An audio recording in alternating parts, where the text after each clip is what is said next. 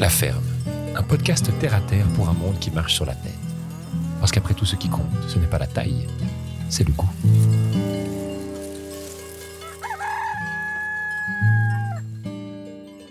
Un peu de passion, mais un peu de révolte parce que finalement, il y a beaucoup de coups durs quand on monte quelque chose. Il y a beaucoup de morale en bas et puis la révolte, ça vraiment, ça nous donne euh, de l'énergie même dans les coups durs. Aujourd'hui, j'ai le plaisir de m'entretenir avec Benoît Girardin du label Terre Durable. En plus d'un changement de carrière et du montage de sa propre micro-ferme, Benoît a également participé à la création d'un label spécifique à cette pratique atypique. Une discussion autour de la passion, de la révolte et des changements qu'il faut faire lorsque le monde ne nous convient pas. Se révolter et agir pour faire avancer le débat sur la durabilité, voilà quelques-uns des sujets abordés avec Benoît.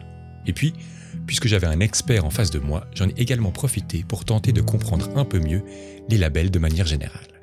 Alors c'est parti pour une petite demi-heure en compagnie de Benoît Girardin. Alors nous voilà dans ce deuxième jour de formation euh, micro-ferme avec Benoît Girardin, du label Terre Durable, qui va venir nous parler ben, de son label, mais d'autres aussi, pour qu'on essaye de comprendre un peu c'est quoi, à quoi ça sert, pourquoi on a besoin de label euh, alors qu'on a juste à produire des légumes quelque part. Et ben, je vais d'abord ben, tout de suite te passer la parole pour que tu nous expliques un peu euh, qui tu es, quel est ton parcours et qu'est-ce qui t'amène à, à faire ça aujourd'hui. Alors Benoît Girardin, je suis à la base physiothérapeute, euh, que j'ai pratiqué pendant 15 ans, et puis il y a 5 ans, j'ai repris un apprentissage à CFC de maraîcher. Et après ces deux ans d'apprentissage, j'ai eu la chance de pouvoir acquérir une, une micro-ferme où je cultive maintenant sur un hectare. Euh, arboricole et maraîchère où je fais de la vente directe euh, à la ferme.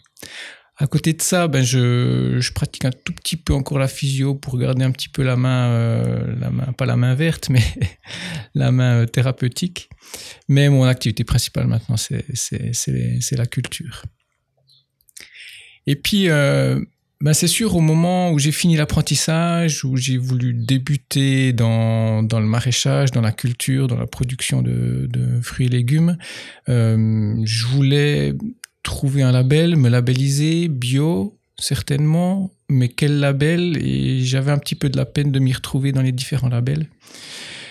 Il y avait Déméter, il y avait Bio Suisse, il y avait le Bio Fédéral, et puis dans, dans ces trois choix, je me retrouvais pas trop dans ma façon de cultiver parce que finalement c'est des labels qui correspondent aussi beaucoup à ce que fait euh, finalement les grandes exploitations. Et je voulais trouver un label qui met plus en valeur ce que fait les micro-fermes, c'est-à-dire un travail beaucoup manuel, peu motorisé, peu mécanisé, avec beaucoup de multiculture, avec beaucoup de façons différentes de vendre, avec, euh, avec la volonté de faire toute la chaîne de production du semis au planton à la vente et toujours avec cette idée de durabilité. Et ben voilà, ce label, je le trouvais pas tellement. Et alors, quand on trouve pas quelque chose, ben, ben il faut le créer. Il n'y a plus qu'à le créer. Peut-être juste avant de rentrer dans la technicité des labels et du pourquoi on a besoin de ça, c'était quoi le, déclic pour toi? Qu'est-ce qui a fait qu'un jour tu t'es dit non, en fait, je vais pas faire que de la physio, je vais repartir en apprentissage? C'est quand même un gros, un gros risque, un gros changement de vie, une grosse euh, décision de se dire je repars. Oui, risque. Ça vient avant tout d'une révolte.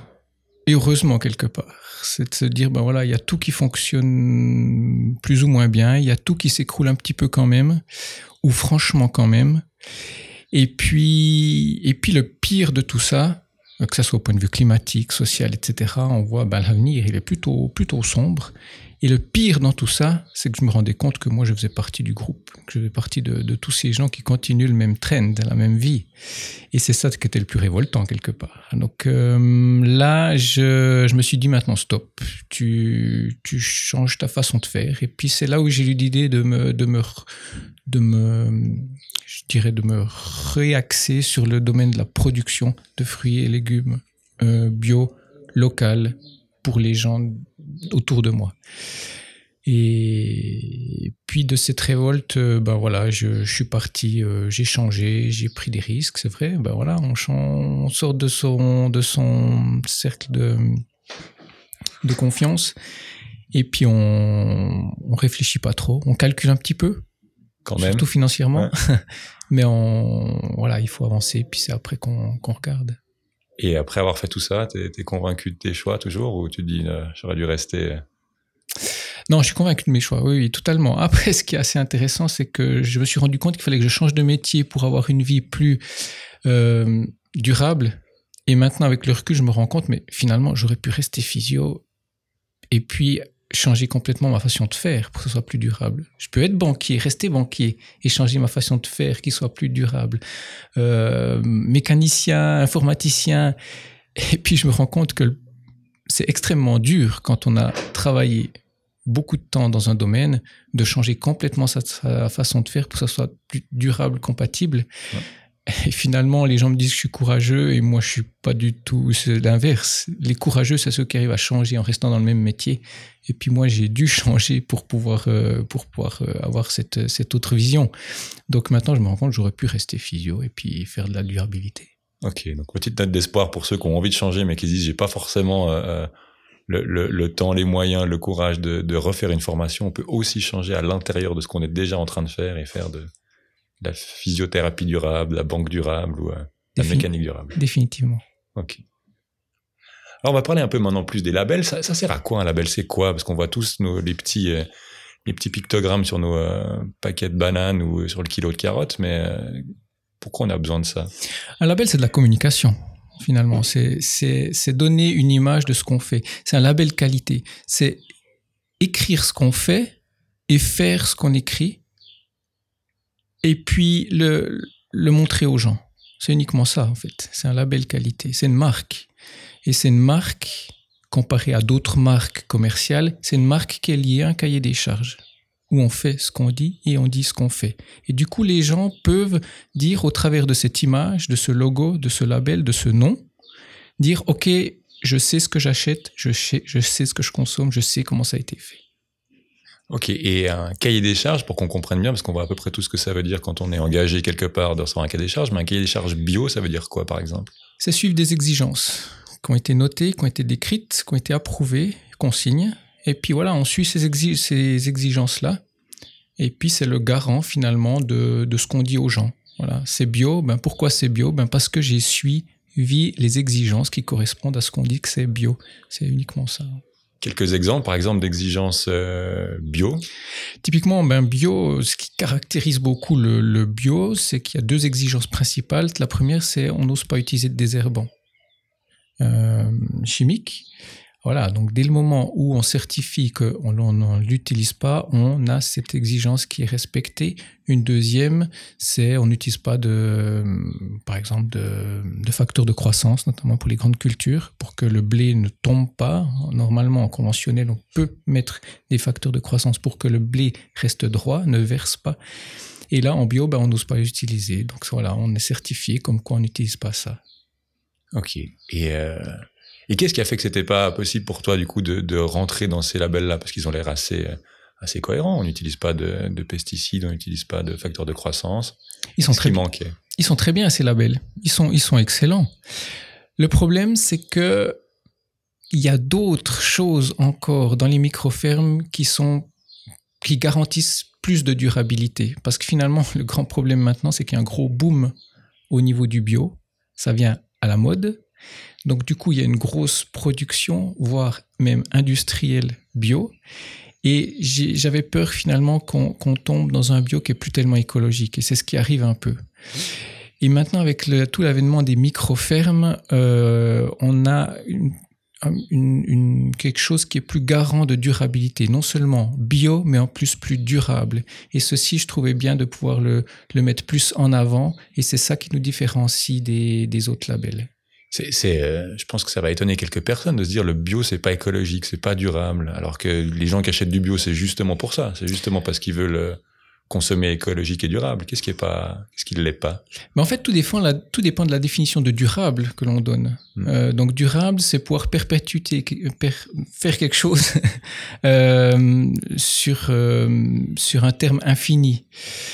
Donc le bio est, est durable, mais quelque part du bio fait dans une micro-ferme avec certains standards de peu de mécanisation, etc., etc., est encore plus durable et c'est maintenant ce plus durable qu'on a besoin pour une transition écologique. On peut, à mon avis, on peut plus se satisfaire d'un bio industriel hyper mécanisé avec des tracteurs GPS, avec des plastiques biodégradables, soi-disant, avec plein de choses comme ceci. Je pense qu'on peut aller plus loin et c'est ce que fait maintenant les micro-fermes. Et ça, il fallait, je trouvais, le mettre en avant et c'est d'où la naissance du, label Terre durable.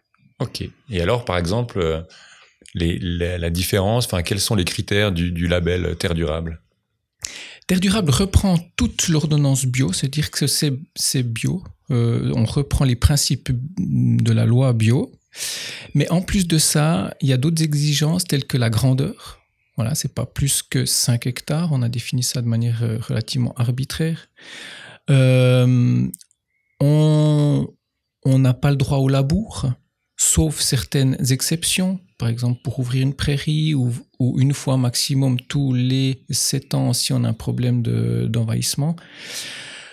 Euh, on a une culture de planton qui doit être entreprise dans la microferme. On ne peut pas faire que acheter les plantons, on doit en faire quelques-uns.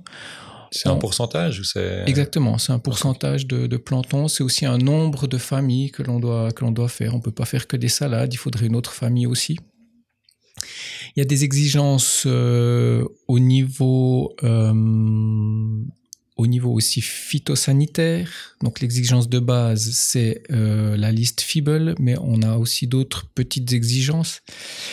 Mais en fait, ce qui est très important et ce qui différencie beaucoup des autres labels, c'est que ces exigences supplémentaires sont un petit peu à la carte. On peut choisir selon un système de points où on a envie d'être très durable et où on a plus de peine à l'être. Et puis, comme ceci, on a une moyenne. Ça veut dire qu'on peut un peu euh, euh, mettre en valeur ce qu'on fait bien et les choses où on a plus de difficultés, ben voilà, c'est peut-être des choses à améliorer, mais qu'on ne peut pas encore pour l'instant. Et comme si ça fait quelque chose qui, qui, qui représente vraiment ce que l'on fait soi-même et puis qui arrive quand même à mettre toutes ces fermes qui sont très hétérogènes dans la façon de cultiver, de faire, et c'est très très bien, mais ça permet de faire un label qui prend en compte toutes les spécificités de chacun. Pardon.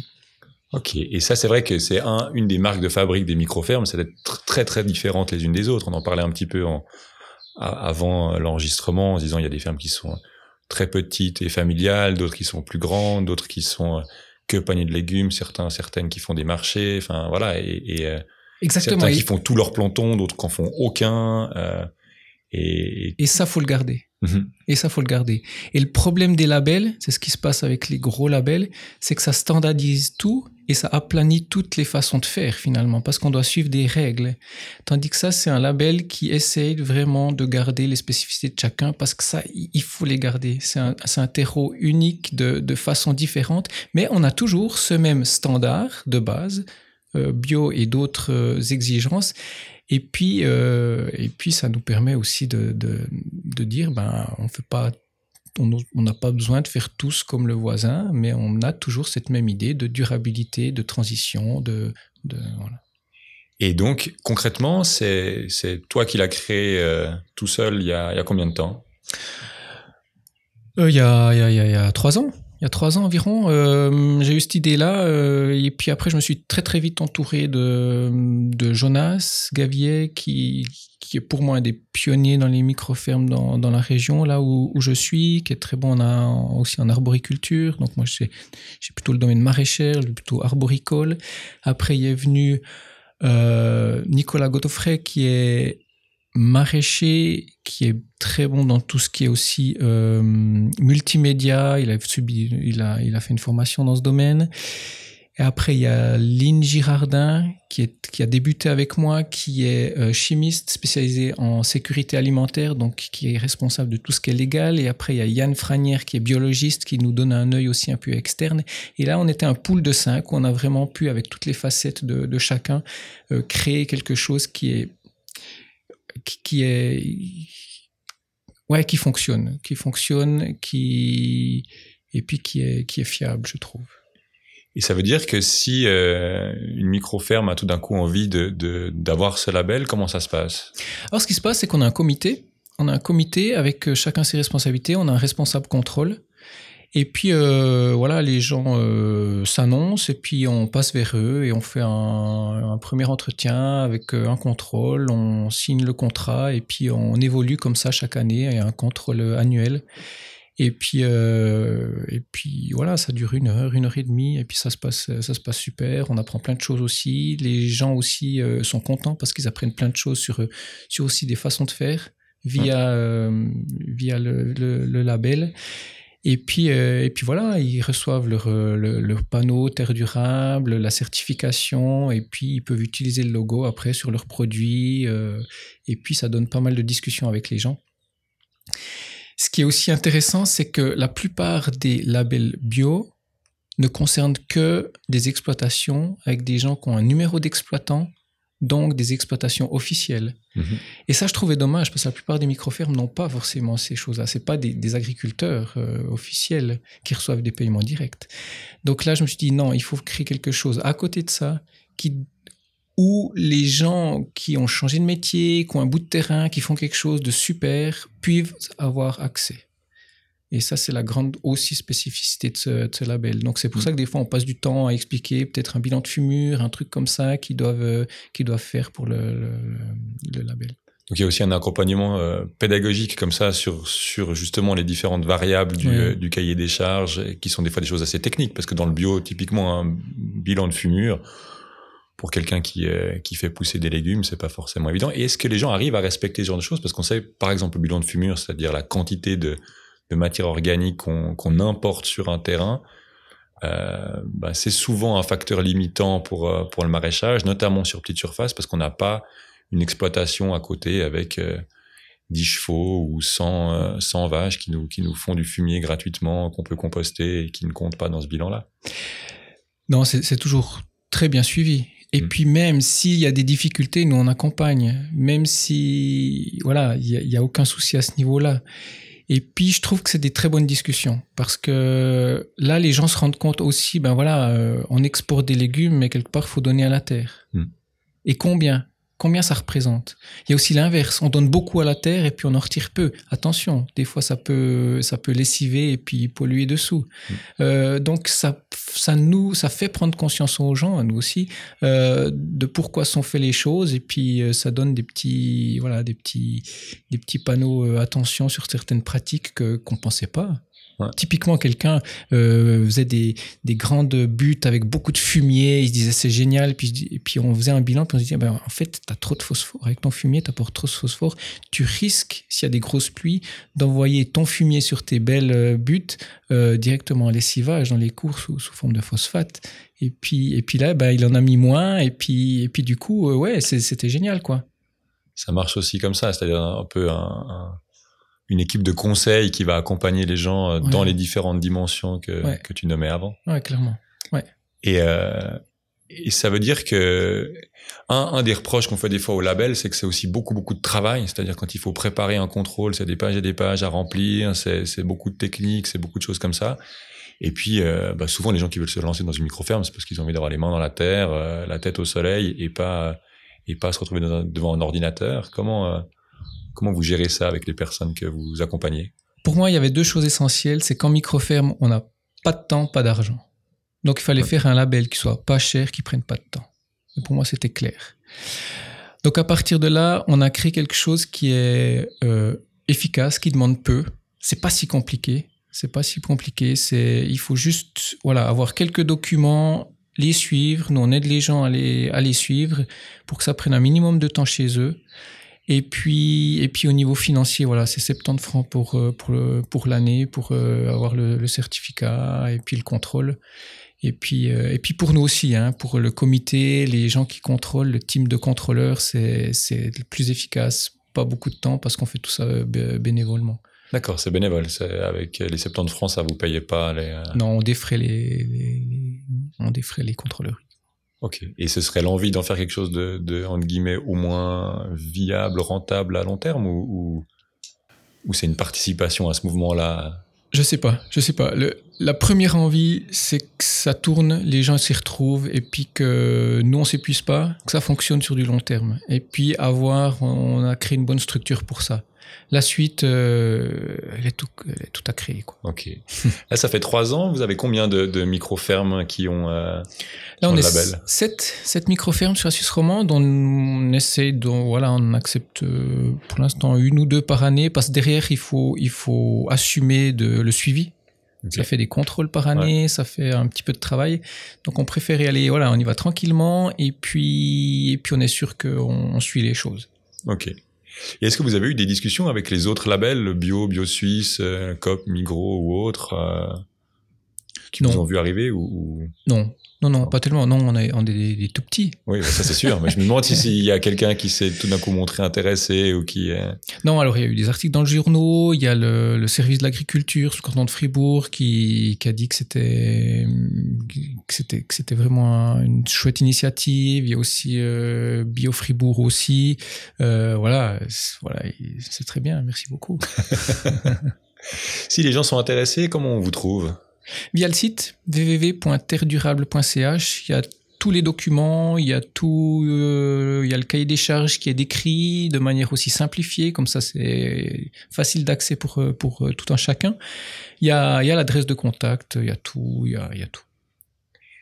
Euh, merci beaucoup. Juste peut-être encore une ou deux questions. On, parlait des différents labels. Euh, typiquement bio, il y a bio, bio suisse, micro bio, natura plan. Euh, c'est tout la même chose ou il y a des vraies différences entre ces, entre ces différents labels? En gros, en Suisse, il y en a trois principaux. Il y a le bio fédéral qui suit la loi. Il y a bio suisse, le bourgeon, et il y a Déméter. Après, il y a d'autres labels, mais par exemple, Natura Plan, ça reprend euh, le cahier des charges bio suisse. Il y a Migrobio qui, sauf erreur, reprend le cahier des charges bio fédéral. Donc, en général, on reste sur ces trois grands. Le reste, finalement, des labels qui utilisent déjà quelque chose d'existant, avec des fois quelques petites, euh, des petites, petites euh, ajouts. D'accord. Hier, en exercice d'introduction, et on finira là-dessus, euh, a été demandé aux, aux, participantes et participants de dessiner le micro-fermier ou la micro-fermière idéale, qui, qui il était, de quoi il avait besoin. Euh, D'après toi, c'est quoi cette personne? C'est qui cette personne? De quoi on a besoin euh, Qu'est-ce qu'on a besoin d'être ou d'avoir pour, pour lancer une micro-ferme? On a besoin d'un brin de révolte, un peu de passion, mais un peu de révolte parce que finalement, il y a beaucoup de coups durs quand on monte quelque chose. Il y a beaucoup de morale en bas et puis la révolte, ça vraiment, ça nous donne euh, de l'énergie même dans les coups durs. Des fois, quand il y a que de la passion, euh, voilà, c'est un peu dur. Ouais, bon, ben voilà, je fais autre chose. Donc il faut, il faut avoir un petit peu de, un petit peu de, de ça. Il faut, faut avoir du courage et puis il faut, faut, faut, faut aimer les gens. Définitivement aimer les gens. Même, même les voisins, même ceux qui font pas bien, même ceux qui, voilà, on avance, on avance en avançant soi-même, pas, en, pas en, dénigrant les autres. Excellent. Un brin de révolte et aimer les gens. On va rester là-dessus. Je pense qu'effectivement, c'est de bons conseils. Merci beaucoup d'avoir pris ce temps euh, avec nous. Merci à vous. Et à tout bientôt.